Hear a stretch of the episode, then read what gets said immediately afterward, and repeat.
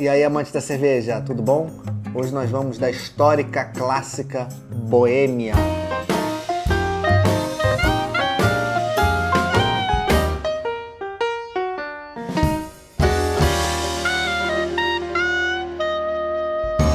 A Boêmia é conhecida como a primeira cervejaria do Brasil. Ela foi fundada em 1853 pelo alemão imigrante Henrique Kremer que decidiu trazer esse estilo que estava surgindo na Europa, ali, ali, na região da Boêmia, hoje República Tcheca, é... trazer para o Brasil esse estilo Pilsen, que estava surgindo ali naquela, naquela região. Ele teve dificuldades, obviamente, para trazer os insumos, importar e, e, e se estabelecer, na... mas conseguiu montar a sua fábrica na região, na cidade de Petrópolis, no Rio de Janeiro. É, essa cerveja chegou a ser a cerveja preferida, uma das bebidas preferidas do, do então imperador Dom Pedro II. Obviamente, após o falecimento do, do Henrique Kremer, a cerveja acabou sendo herdada né, pelos seus descendentes e ao longo dos anos foi vendida várias vezes e até que finalmente acabou caindo é, nos domínios da, da sua atual proprietária, a Ambev é, desde então a cerveja conseguiu atingir um mercado que ela não, não conseguia atingir pelas suas limitações de tecnologia de produção. Hoje a Boêmia é uma cerveja super fácil de acesso em qualquer lugar. Pelo menos aqui na região metropolitana do Rio de Janeiro você encontra em qualquer supermercado. Até 20 anos atrás, 25 anos atrás, Boêmia era uma raridade. Quando alguém conseguia trazer da região de Petrópolis aqui para a capital, era uma festa, né? E obviamente hoje ela já não é mais a mesma receita, essa receita foi modificada várias vezes ao longo dos anos e hoje nós temos a Boêmia por malte, que é a atual receita. Há cinco anos atrás ela tinha receita diferente de hoje. Então assim, é, hoje nós temos essa Boêmia por malte, que é a receita principal que a cervejaria traz para o grande consumidor.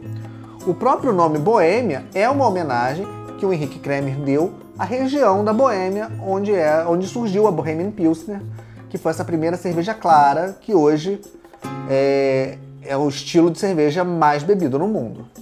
Vamos pro copo?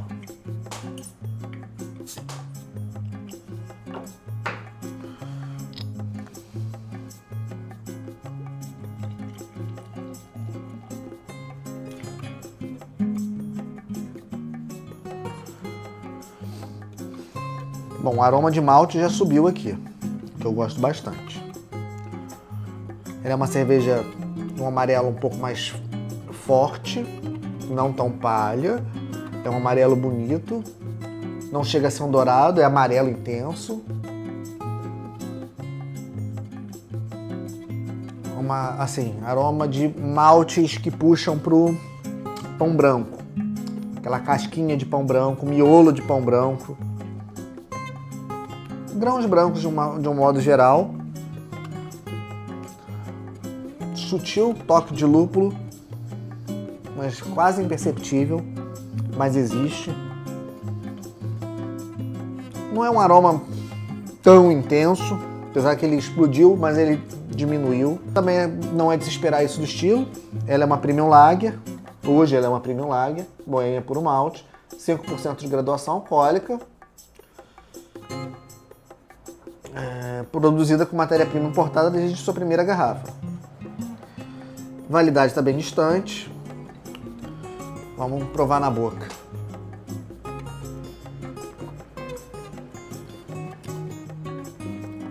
Corpo, muito malte.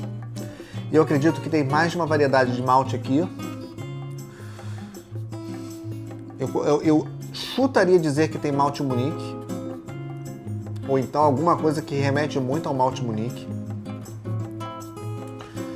É só maltado mesmo, assim, equilibrada. O lúpulo traz equilíbrio, mas não aparece. Não é um, um, um personagem daqui da, dessa cerveja.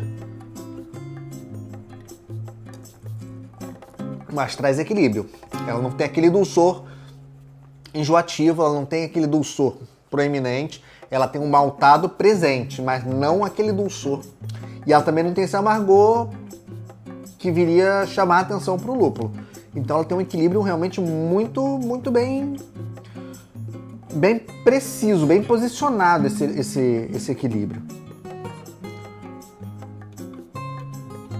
É uma cerveja de massa, mas é uma cerveja de massa que a gente pode considerar muito bem feita. É, obviamente a Boêmia teve seus altos e baixos. Algum tempo atrás eu, eu não gostava do controle de qualidade dela, ela oscilava muito de lote para lote. Obviamente, a gente sabe que existe o problema de toda a logística de armazenamento, é, de transporte. A gente não sabe como é que as cervejas são cuidadas desde a saída da fábrica até a chegada na gôndola do supermercado. Então, assim, isso também pode prejudicar muito as cervejas. E prejudica mesmo. Mas eu acredito que o controle de qualidade era inferior.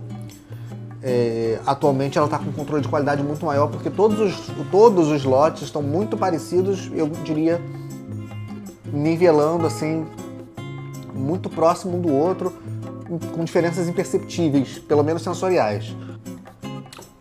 É uma cerveja que você consegue encontrar um bom preço. Ela é uma cerveja realmente muitas vezes. Essa, essa garrafa eu conseguia R$ 2,99. Não estava nem em promoção.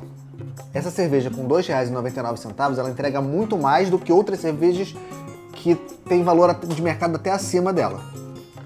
Então, assim, é, é uma cerveja excepcional? Não. É uma cerveja com extrema personalidade? Também não.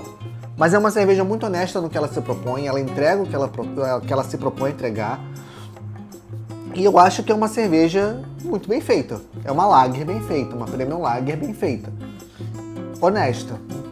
Ponto positivo para ela. Voltaria a tomar? Facilmente. Principalmente assim, no verão, no boteco.